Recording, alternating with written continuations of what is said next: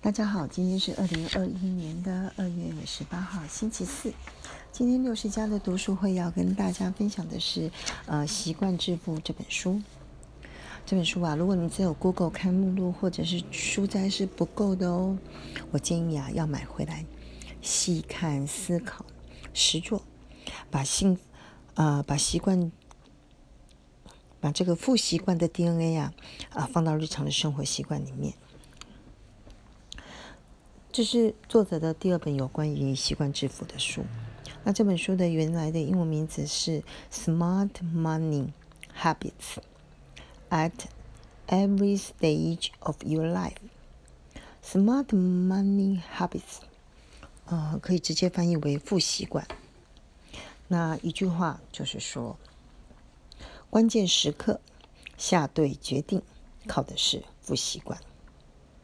作者呢，他非常生动的有两位起点相同的年轻人，他们都有不错的工作和收入，但是因为他们两个人在人生重要的阶段里面对钱的处理态度不一样，呃，他呢就把两个人的支出呢汇整成一张对照表，那差异呢居然达美金三十一万多，如果算台币的话，大概要达到一千万元。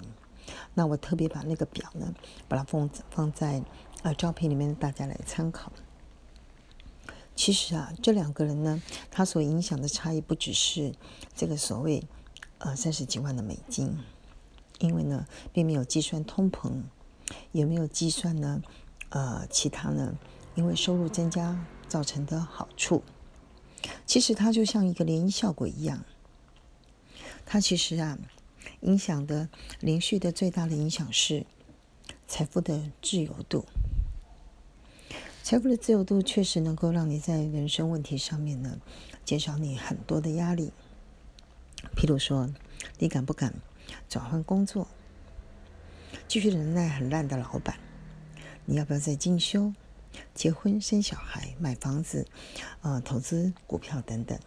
甚至不管你是被迫，或是你自愿的提早退休等等，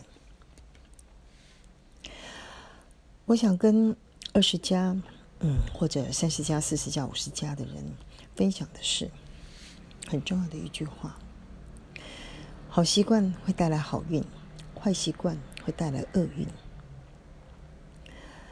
这两个人的故事对照跟发展，以六十家人来看，自己。过去的以及所遇到的周遭的人，我就觉得是可能性是非常高的。那么六十家的人还来得及做改善吗？我想，至少你可以由最简单、最简便的做扶梯挺身和仰卧起坐开始吧。我相信，他对六十家人的身形、肌力、健康、自信等等，肯定大大有效。也对于自己能够加强人生的自由度跟主导权有改善，结论是会感觉比较幸福、比较安心。以上也祝福大家。